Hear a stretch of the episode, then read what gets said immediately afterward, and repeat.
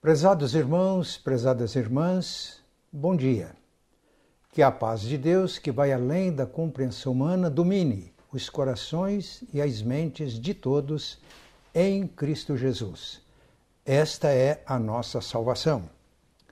Hoje nós vamos encerrar a série de mensagens sobre o tema geral Igreja Comunidade do Reino de Deus. As duas últimas mensagens tiveram como título Igreja Comunidade de Ministros Igreja Centro de Treinamento. Isso significa que a Igreja de Cristo, Corpo Vivo de Cristo, é uma comunidade de ministros, mas Deus providenciou pessoas dotadas por Ele são dons de Cristo à Igreja para treinar os ministros para que se edifiquem mutuamente, cresçam e para que exerçam a sua missão no mundo. A pergunta que está na nossa mente agora é esta: como mobilizar todos os crentes para que exerçam ministérios, para que atuem no mundo cumprindo a missão recebida de Deus? O tema de hoje é Igreja em envolvimento e comprometimento. Nós vamos ler dois textos da Palavra de Deus. O primeiro se encontra no Antigo Testamento, livro de Êxodo, capítulo 18, a partir do versículo 13. Eu vou ler na versão Almeida Revista e Atualizada. Êxodo 18, a partir do versículo 13. No dia seguinte, assentou-se Moisés para julgar o povo, e o povo estava em pé diante de Moisés desde a manhã até ao pôr do sol. Vendo, pois, o sogro de Moisés tudo o que ele fazia ao povo, disse: Que é isto que fazes ao povo? Por que te assentas só, e todo o povo está em pé diante de ti? desde a manhã até ao pôr do sol? Respondeu Moisés a seu sogro: É porque o povo me vem a mim para consultar a Deus. Quando tem alguma questão, vem a mim para que eu julgue entre um e outro e lhes declare os estatutos de Deus e as suas leis. O sogro de Moisés, porém, lhe disse: Não é bom o que fazes. Sem dúvida, desfalecerás, tanto tu como este povo que está contigo, pois isto é pesado demais para ti. Tu só não o podes fazer. Ouve, pois, as minhas palavras, eu te aconselharei, e Deus seja contigo. Representa o povo perante Deus, leva as suas causas a Deus, ensina-lhes os estatutos e as leis e faz-lhes saber o caminho em que devem andar e a obra que devem fazer. Procura dentre o povo homens capazes, tementes a Deus, homens de verdade, que aborreçam a avareza. Põe-nos sobre eles por chefes de mil, chefes de cem, chefes de cinquenta e chefes de dez para que julguem este povo em todo o tempo. Toda causa grave trarão a ti, mas toda causa pequena eles mesmos julgarão. Será assim mais fácil para ti, e eles levarão a carga contigo. Se isto fizeres, e assim Deus te mandar, poderás então suportar. E assim também todo este povo poderá tornar-se em paz ao seu lugar. Moisés atendeu às palavras de seu sogro e fez tudo quanto este lhe dissera. Escolheu Moisés homens capazes de todo o Israel e os constituiu por cabeça sobre o povo, chefes de mil, chefes de cem, chefes de cinquenta e chefes de dez. Esse julgaram o povo em todo o tempo. A causa grave trouxeram a Moisés, e toda causa pequena julgaram eles. Êxodo 18, 13 a 26. Outro texto que vamos ler está no Novo Testamento. Atos capítulo 6, a partir do versículo 1 até o versículo 7. Ora, naqueles dias, multiplicando-se o número dos discípulos, houve murmuração dos helenistas contra os hebreus, porque as viúvas deles estavam sendo esquecidas na distribuição diária. Então os doze convocaram a comunidade dos discípulos e disseram: Não é razoável que nós abandonemos a palavra de Deus para servir às mesas. Mas, irmãos, escolhei dentre vós sete homens de boa reputação, cheios do espírito e de sabedoria, aos quais encarregaremos deste serviço, e quanto a nós, nos consagraremos à oração e ao ministério da palavra. O parecer agradou a toda a comunidade e elegeram Estevão, homem cheio de fé e do Espírito Santo, Filipe, Prócoro, Nicanor, Timão, Pármenas e Nicolau, prosélito de Antioquia. Apresentaram-nos perante os apóstolos e estes, orando, lhes impuseram as mãos. São estas as passagens nas quais baseamos a mensagem de Deus, a mensagem de hoje. Igreja envolvimento e comprometimento.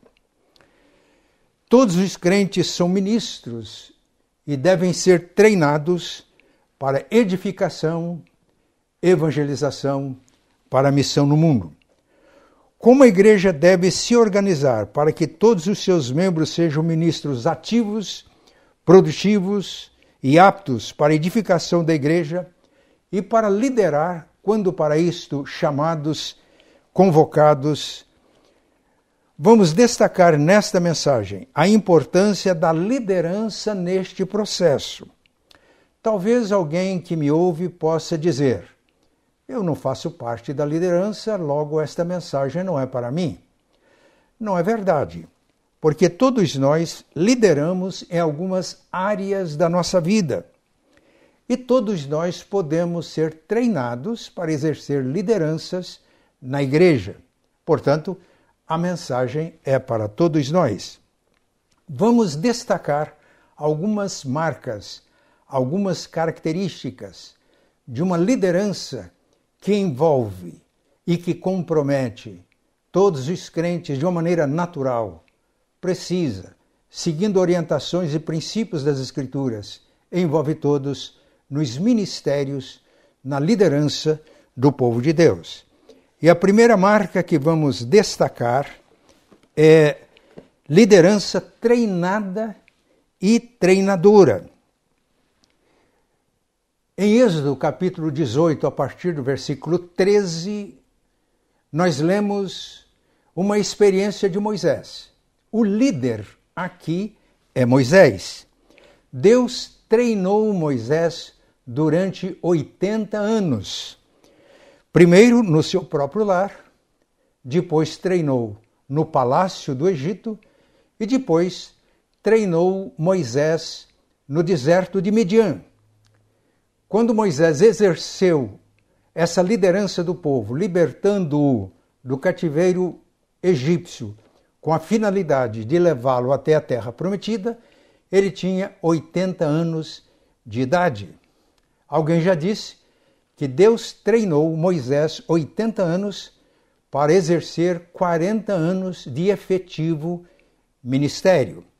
Isso não quer dizer que nos 80 anos Moisés não servisse a Deus mas Deus tinha um chamado para Moisés, uma missão para Moisés. E foi para isso que ele treinou Moisés. Então, a liderança é treinada por Deus. É claro que neste processo de treinamento, Deus usa pessoas para isto, mas é Deus quem treina, é Deus quem capacita. E ele faz isso no contexto normal da nossa vida. Estevão, quando ele estava fazendo a sua defesa diante do Sinédrio em Jerusalém, ele fez um resumo da história do povo de Deus e ele fez um destaque para Moisés. Isso está no livro de Atos, capítulo 7, versículos 20 a 29.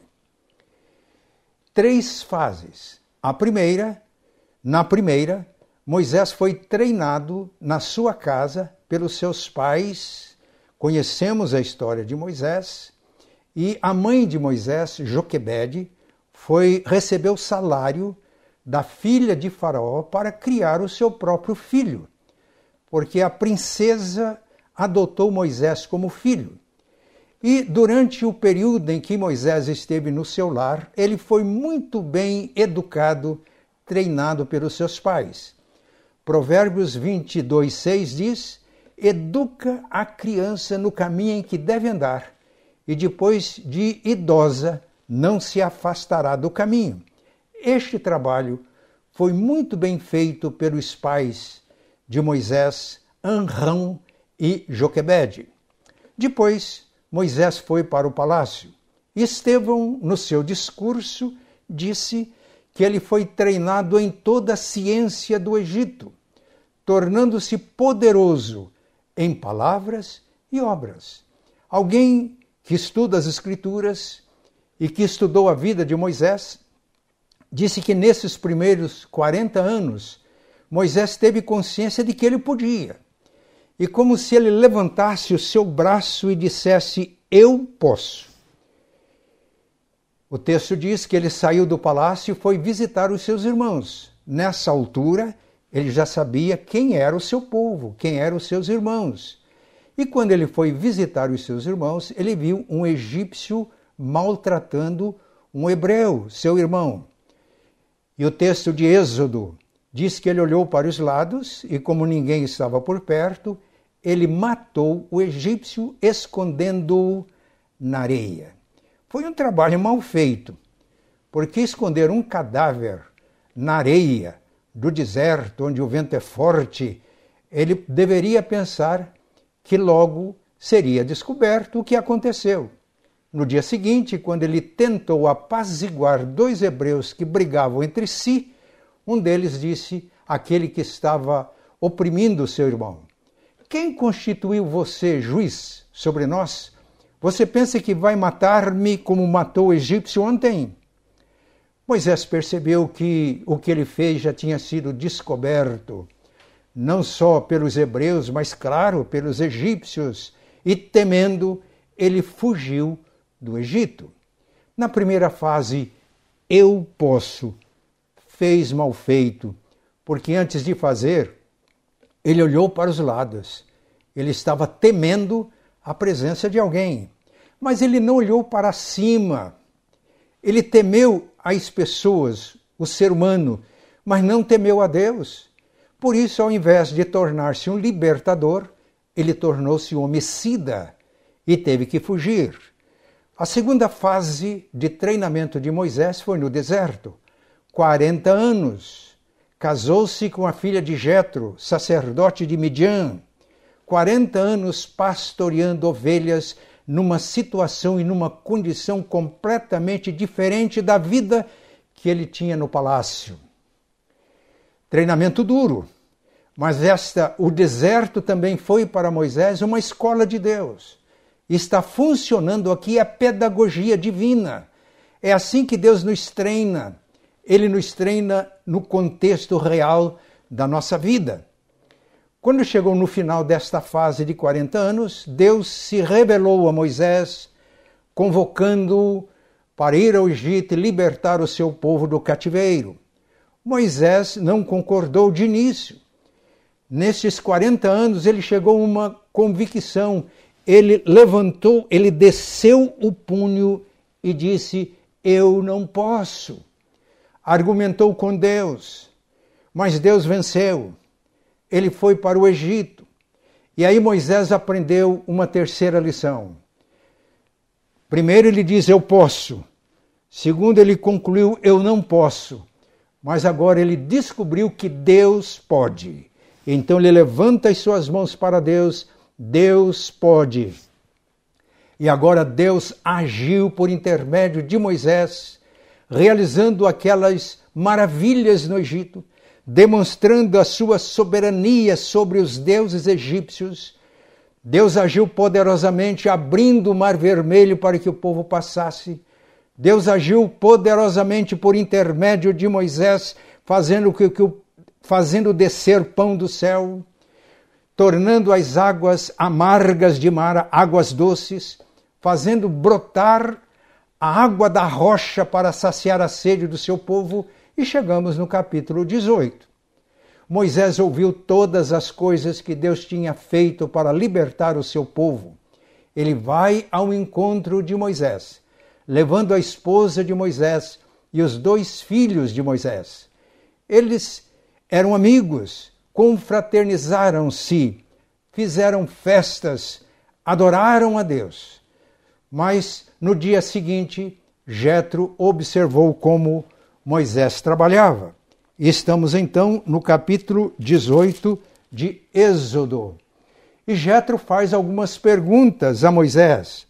Vendo, pois, versículo 14, o sogro de Moisés, tudo o que ele fazia ao povo, disse: que é isto que fazes ao povo? Por que te assentas só e todo o povo está em pé diante de ti, desde amanhã até o pôr do sol? Respondeu Moisés ao seu sogro: É porque o povo me vem a mim para consultar a Deus. Quando tem alguma questão, vem a mim para que eu julgue entre um e outro e lhes declaro os estatutos de Deus e as suas leis. O sogro de Moisés, porém, lhe disse: Não é bom o que fazes. Apesar de todo o treinamento de Moisés durante 80 anos, ele tinha algo a aprender ainda. Parece que foi um atrevimento de Jetro dizer para um homem como Moisés, treinado por Deus, um ancião de 80 anos, não é bom o que fazes. É que Jetro flagrou Moisés em algumas vulnerabilidades. Primeiro, solidão. Por que te assenta só e o povo fica de pé diante de ti desde amanhã até o pôr do sol? Outra vulnerabilidade de Moisés, síndrome de Messias, de alguém que tem solução para todos os problemas é que o povo, quando tem alguma questão, vem a mim e eu resolvo os problemas do povo. Uma terceira vulnerabilidade, centralização. Ele estava centralizando a autoridade e centralizando o poder. Por isso, Jetro teve toda razão ao dizer para Moisés: não é bom o que fazes. E, meus irmãos, uma marca de uma liderança espiritual é humildade. Moisés, apesar de tudo que sabia, de todas as experiências, ele abriu-se para ouvir Deus através do seu sogro. Perguntaram certa vez para Agostinho quais são as três virtudes mais importantes da vida cristã. Qual é a primeira? Ele respondeu: humildade. E a segunda? Ele pensou um pouco e respondeu: humildade. E a terceira, Agostinho? Ele pensou um pouquinho mais e respondeu: humildade. Jetro, um homem experiente, treinado por Deus, mas não deixou de ser ensinável, de estar aberto para receber instruções e orientações que procediam do alto. E Jetro tinha razão em afirmar para Moisés: não é bom o que fazes. Ele dá a razão no versículo 18. Sem dúvida desfalecerás tanto tu como este povo que está contigo. Pois isto é pesado demais para ti, tu só não o podes fazer. Ele dá as razões, porque Moisés não estava fazendo a coisa certa. Ele estava sendo muito ativo, mas não estava produzindo e não ia conseguir bons resultados, pelo contrário, ele ficaria esgotado. E o povo também, e o povo ficaria claro e satisfeito. Meus irmãos, se há um inimigo da obra de Deus é o ativismo. Quando a gente pensa que tem que fazer muitas coisas para Deus, ao invés de colocar-se na presença de Deus e descobrir o que é que Deus tem para mim. Qual é a missão que Deus tem para mim? O que é que Deus quer que eu faça? Porque o ativista faz muitas coisas com pouco resultado e às vezes faz muitas coisas e não faz nada que produza um resultado permanente. Então nós aprendemos que a liderança de uma igreja, do povo de Deus, que envolve e compromete todos no ministério, deve ser uma liderança treinada, discipulada por Deus nas circunstâncias da vida, uma liderança humilde que está sempre pronta para receber as instruções que procedem de Deus, porque assim o povo pode caminhar com segurança. Mas além de uma liderança treinada e treinadora, é também uma liderança que prioriza a oração e a palavra. Isto é, é uma liderança com foco. Descobre o seu foco. Vamos ver o que aconteceu aqui. Então Jetro vai dar um conselho. Vamos continuar a leitura a partir do versículo 19. Ouve, pois, as minhas palavras eu te aconselharei e Deus seja contigo. Qual é o primeiro conselho? Representa o povo perante Deus e leva as suas causas a Deus. Meus irmãos, isto é oração. Representar o povo diante de Deus, levar as causas do povo a Deus é oração. A oração é a marca de uma liderança espiritual. E oração aqui não apenas como exercício da vida piedosa, mas a oração aqui é ministério, é foco de todo aquele que exerce liderança é, no povo de Deus. O que mais que ele disse? Versículo 20: Ensina-lhes os estatutos e as leis e faz-lhes saber o caminho em que devem andar e a obra que devem fazer. Isto é palavra. Uma liderança espiritual foca o seu trabalho e o seu ministério, primeiro na oração, segundo na palavra. Henry Law foi um mentor de John Wesley. Ele tem uma afirmação importante no seu livro Cristo é Tudo. Ele disse que a fé tem a chave dos céus, mas a oração conhece os caminhos do Senhor. E no Salmo 103, versículo 7, está escrito que Deus mostrou os seus feitos aos filhos de Israel, mas mostrou os seus caminhos a Moisés. Então é pela oração que desenvolvemos comunhão com Deus.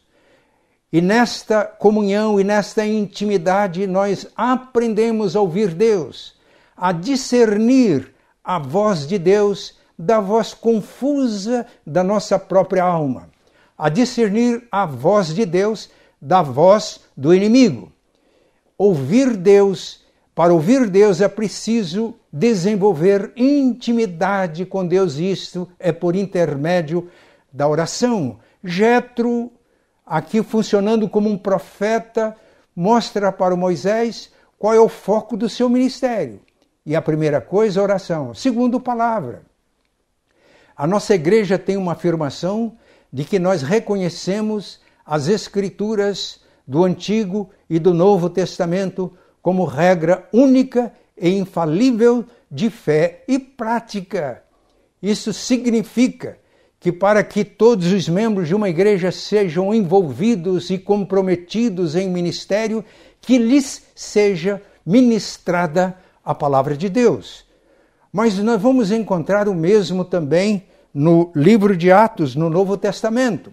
Houve uma necessidade em Atos. A igreja estava crescendo, a igreja tinha um fundo para atender às necessidades das pessoas, e quando lemos em Atos, capítulo 4, nós aprendemos que as pessoas traziam as suas contribuições e deixavam aos pés dos apóstolos. Isso significa que os apóstolos administravam aqueles recursos.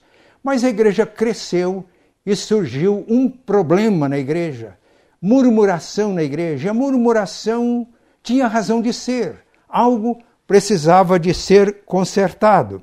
Então, no texto que nós já, limo, já lemos, os helenistas, isto é, os judeus de origem helênica, reclamavam que as suas viúvas estavam sendo preteridas, esquecidas na distribuição diária daqueles recursos que a igreja ministrava. Então, o que os, os doze convocaram a comunidade? Aqui não é um líder como Jetro. Aliás, Jetro vai aprender a formar também a sua equipe de liderança. Mas Jesus já tinha formado aqui uma equipe de liderança, os doze, que na verdade também os doze eram a célula máter da igreja.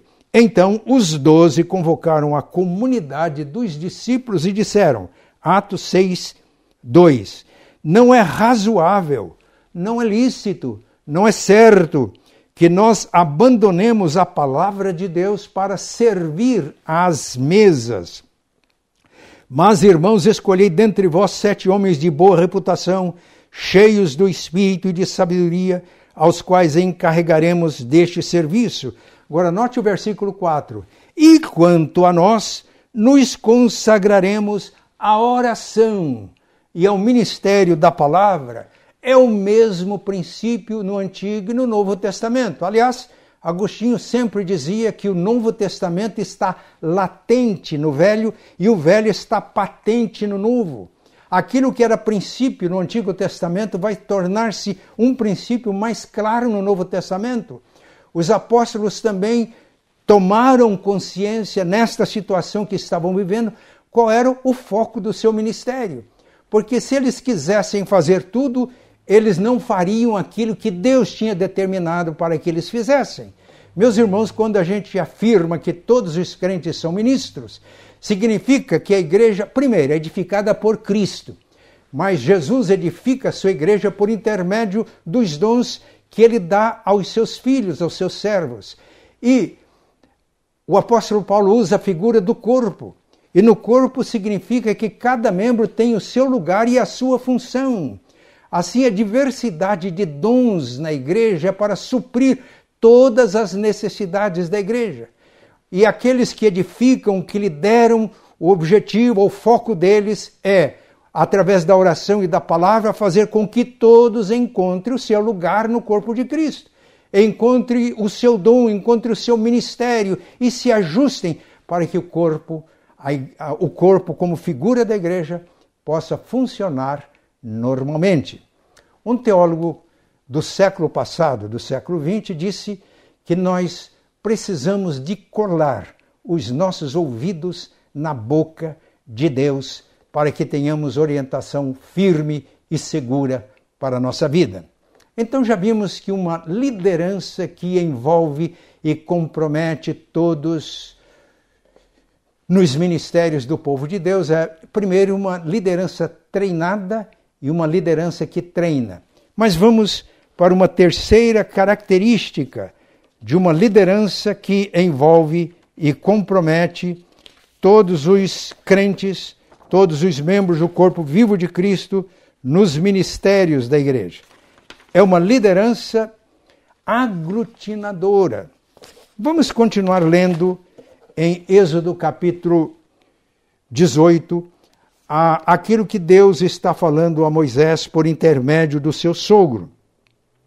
Olha o versículo 21. Procura dentre o povo homens capazes, tementes a Deus, homens de verdade, que aborreçam a avareza, põe-nos sobre eles por chefes de mil, chefes de cem, chefes de cinquenta e chefes de dez, para que julguem este povo em todo o tempo. Toda causa grave trarão a ti, mas toda causa pequena eles mesmos julgarão. Será assim mais fácil para ti, e eles levarão a carga contigo. Se isto fizeres, e assim Deus te mandar, poderás então suportar, e assim também todo este povo tornará em paz ao seu lugar. E Moisés fez de acordo com aquilo que Deus lhe falara por intermédio de Jetro. No livro de Deuteronômio, quando Moisés rememorou este fato, além de ter ouvido Jetro, e Jetro disse: "Se Deus te mandar", ter ouvido Deus por intermédio de Jetro, em Deuteronômio ele diz que ele consultou também os líderes maiores do povo para tomar esta providência. O que está acontecendo aqui? Este estas pessoas, chefes de 100, de perdão, de 10, de 50, de 100 e de mil, já estavam lá no meio do povo. Mas eles estavam inativos, porque estava faltando oportunidade para eles para que dessem a sua contribuição. Então, uma liderança espiritual, uma liderança que envolve e compromete todos no, nos ministérios, é uma liderança que aglutina, é uma liderança que percebe que alguns membros estão inativos, mas têm potencial. E o conselho de Jetro não foi para que Moisés convocasse voluntários. Eu entendo a importância do voluntariado e quando conseguimos envolver pessoas voluntárias para, para realizar algumas coisas, mas no reino de Deus vai além. No reino de Deus nós não, não temos apenas voluntários, nós temos ministros de Deus. E o ministro de Deus é aquele que tem consciência do chamado e do que Deus tem para ele no corpo de Cristo. Ele se entrega a Deus para realizar aquilo que Deus tem para ele. E o conselho de Jetro então foi para que Moisés procurasse. E a primeira coisa que ele transmite aqui é qualificação. Então vamos ver mais uma vez o versículo 21 procura dentre o povo homens primeiro em primeiro lugar capazes, isto é pessoas que já tinham sido treinadas pela vida, pessoas crentes que já tinham sido discipuladas às vezes no seu lar, como aconteceu com Moisés, no contexto da igreja, e estão preparadas para produzir alguma coisa. A segunda qualidade, tementes a Deus. A Bíblia diz que o temor a Deus é o princípio da sabedoria. Então, as pessoas tementes a Deus são pessoas sábias, homens de verdade, isto é, íntegro. A integridade é uma das maiores marcas do Filho de Deus. Que aborreçam a avareza, está pessoas que não colocam os seus interesses financeiros, econômicos em primeiro lugar. Então, primeiro, Jetro, no conselho de Jetro, as qualificações. E estas pessoas, repito, já existiam estavam inativas, mas estavam lá no meio do povo. Agora Moisés vai aglutinar, vai reunir, vai envolver essas pessoas no trabalho. E agora as tarefas. É no conselho de Jetro as tarefas precisavam ficar bem definidas. Põe-nos sobre ele por chefes de mil, chefes de cem, chefes de cinquenta e chefes de dez. Olha a tarefa.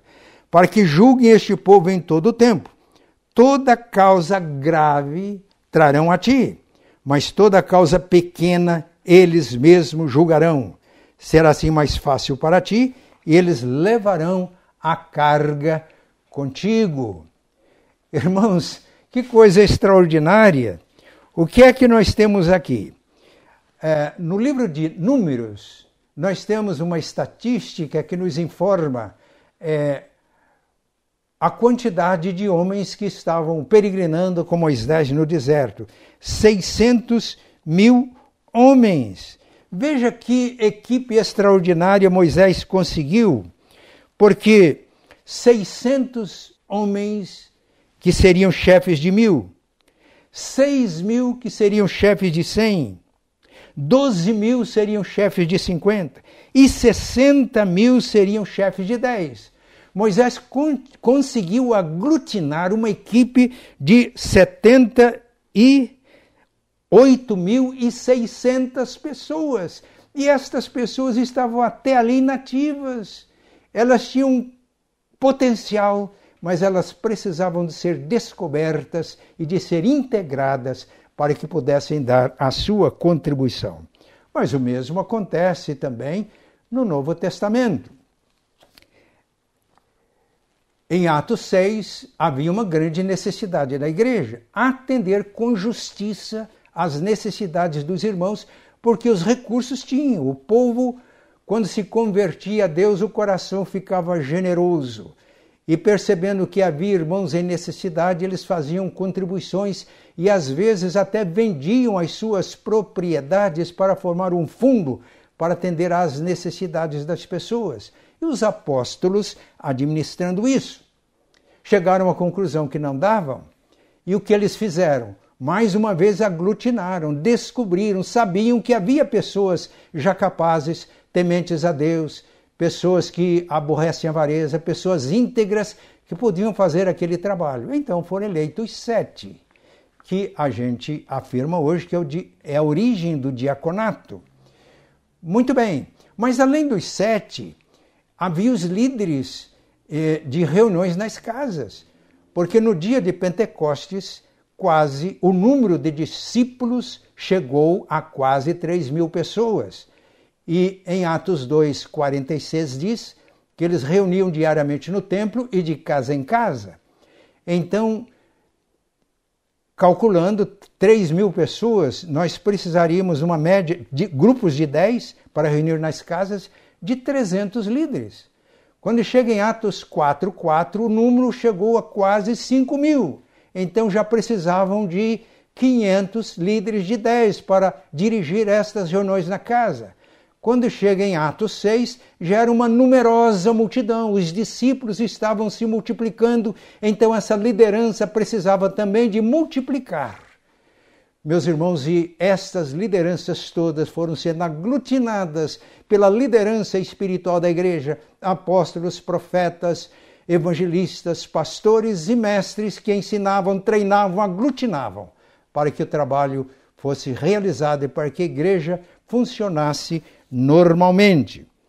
Muito bem, mas além de uma liderança treinada e treinadora, além de uma liderança com foco na oração e na palavra de Deus, além de uma liderança aglutinadora, a liderança que envolve e compromete todos no corpo de Cristo é uma liderança descentralizada e ao mesmo tempo integrada.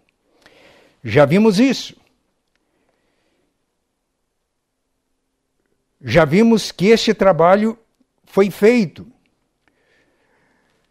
tanto no Antigo Testamento, na experiência de Jetro, quanto no Novo Testamento.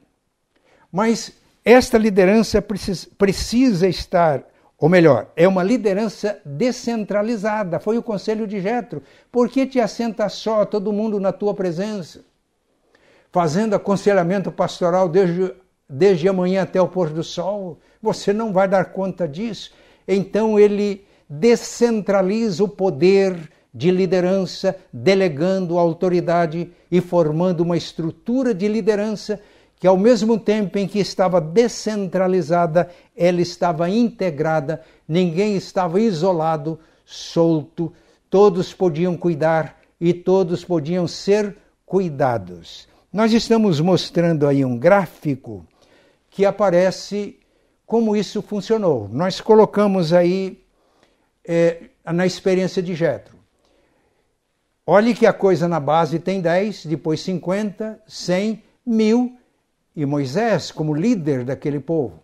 E nós temos aí os princípios, e são princípios hoje usados por corporações eu tenho uma pessoa muito chegada a mim que exerce função de executivo. E quando nós conversávamos aqui em Londrina, eu estava contando para ele a experiência que nós estávamos tendo na igreja, nesse sentido de formar uma liderança que realmente envolvesse e comprometesse as pessoas no ministério, mostrando o planejamento. Ele olhou para mim e disse: A igreja finalmente acordou, porque fora da igreja esses princípios já são praticados por organizações que permanecem, descentralizam o poder através da delegação de autoridades, mas isso é feito dentro de uma estrutura em que, ao mesmo tempo em que está des descentralizada, ela está também integrada.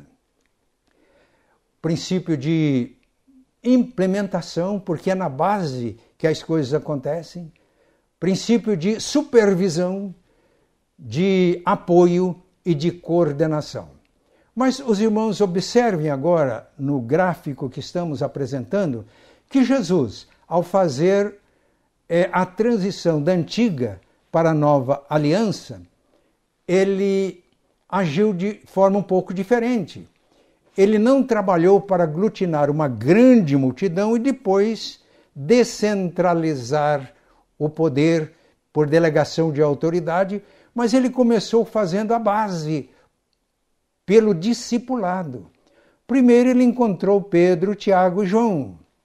Depois ele fez um grupo muito grande de discípulos.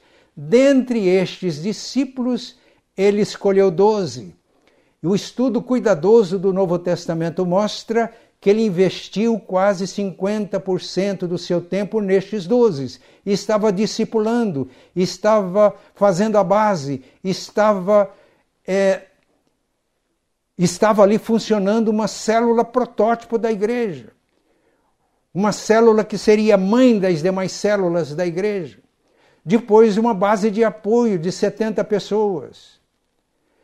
Depois, 120 Atos capítulo 1 diz que depois da ressurreição de Jesus, aqueles que estavam reunidos aguardando o cumprimento da promessa era cerca de 120 pessoas.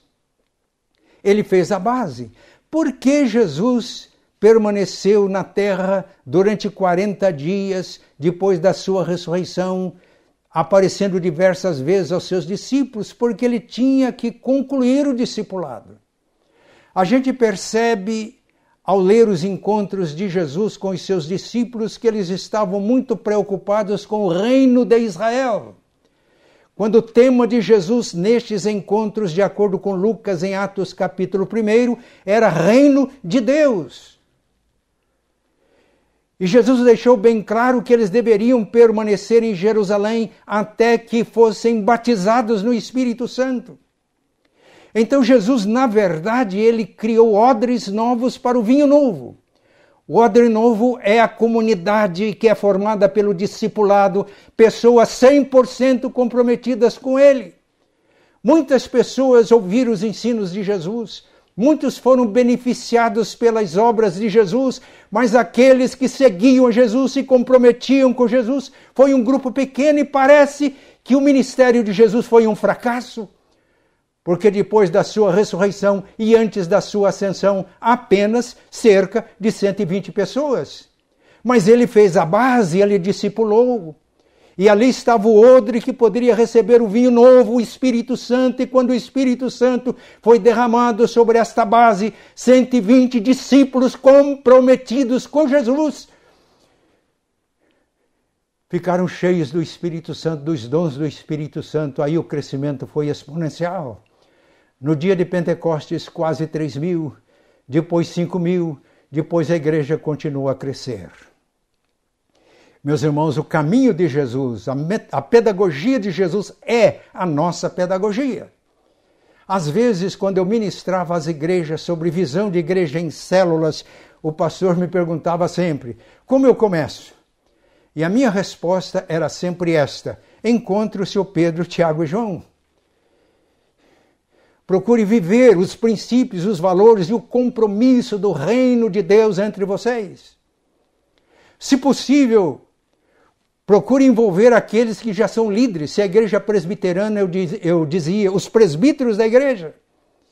A viver o compromisso do evangelho, o compromisso do reino de Deus. Se conseguirem aí mobilizar 12, vocês têm uma célula protótipo. E vocês vão vivendo estes princípios e entendendo que para realizar a obra de Deus é só na força do Espírito Santo. Estando comprometidos com Deus e cheios do Espírito Santo, vocês podem, a partir desse grupo inicial, ir multiplicando e aí experimentar uma fase inteiramente nova na vida da igreja. O nosso caminho como igreja é o mesmo caminho de Jesus: formar base, discipulado. Não precisamos ter preocupação com números. Aliás, o livro de Atos nos apresenta números, mas notem bem que ele não usa uma linguagem exata. Cerca de 120, quase 3 mil, quase 5 mil. E aí fala numerosa multidão. Não há unção nos números, quando estamos preocupados demais com o número, nós estamos preocupados com os resultados.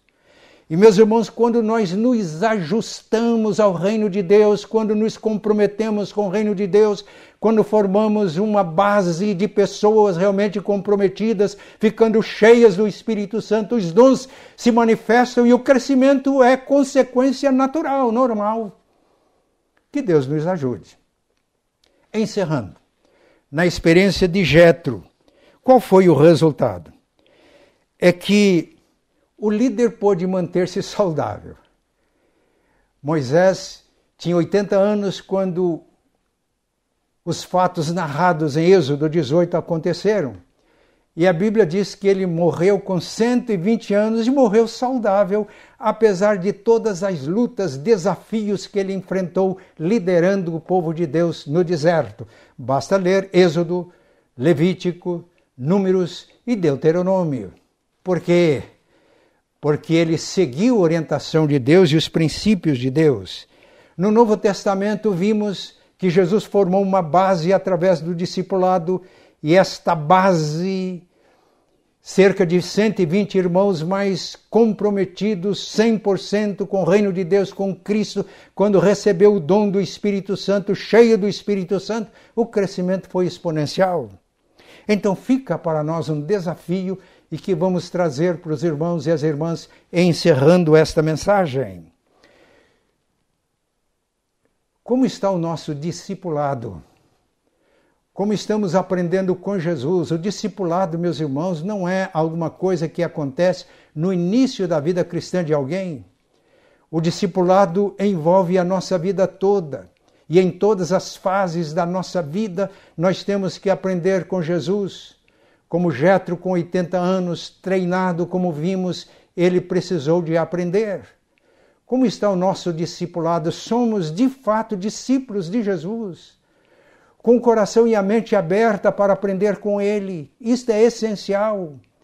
E se nós chegarmos a uma base de 120 pessoas na nossa igreja 100% comprometida com Cristo, comprometida com o reino de Deus, cheia do Espírito Santo, não há dúvida que os resultados vêm como consequência natural. Que Deus nos ajude e que Ele atenda a este anseio do nosso coração. Vamos orar?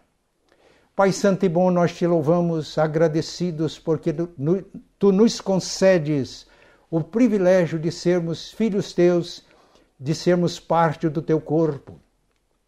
Nós te louvamos porque o teu povo, tanto no Antigo Testamento Israel, quanto na igreja, igreja, o teu povo tem um só Senhor, Jesus Cristo, um só Mestre, Jesus, um só Pai que és tu, ó Deus que habita com o Filho no nosso coração por intermédio do Espírito Santo e que habita na comunhão do teu povo. Pai Santo, o Espírito Santo já foi derramado no dia de Pentecostes. Aqueles irmãos ficaram cheios do Espírito Santo porque eles estavam comprometidos contigo, comprometidos com Jesus, discipulados que foram por Jesus. Depois de ficarem cheios, o crescimento da igreja foi natural, espontâneo, um crescimento exponencial. Pai Santo, há sempre o perigo de nós nos afastarmos de Ti, de nos afastarmos dos Teus caminhos, ao perigo de nós entristecermos o Espírito Santo, de apagarmos o Espírito de acordo com os ensinos da Tua palavra Senhor, nós pedimos um grande despertamento em nossa igreja, que o Espírito Santo opere com poder no sentido de que fiquemos sob a ação do Espírito Santo, convicto dos nossos pecados. Pedimos ao Pai que este, esta convicção leve a um profundo arrependimento. E arrependidos, ó Pai, a um profundo compromisso contigo para que nós possamos experimentar e viver a tua vontade que é boa, agradável, perfeita. E vivermos como a igreja vivia no livro de Atos, caindo na simpatia do povo, vivendo no espírito de adoração e de louvor constante, e possamos ter hoje a mesma experiência e acrescentava-lhes dia a dia os que iam sendo salvos Oramos em nome de Jesus. Amém.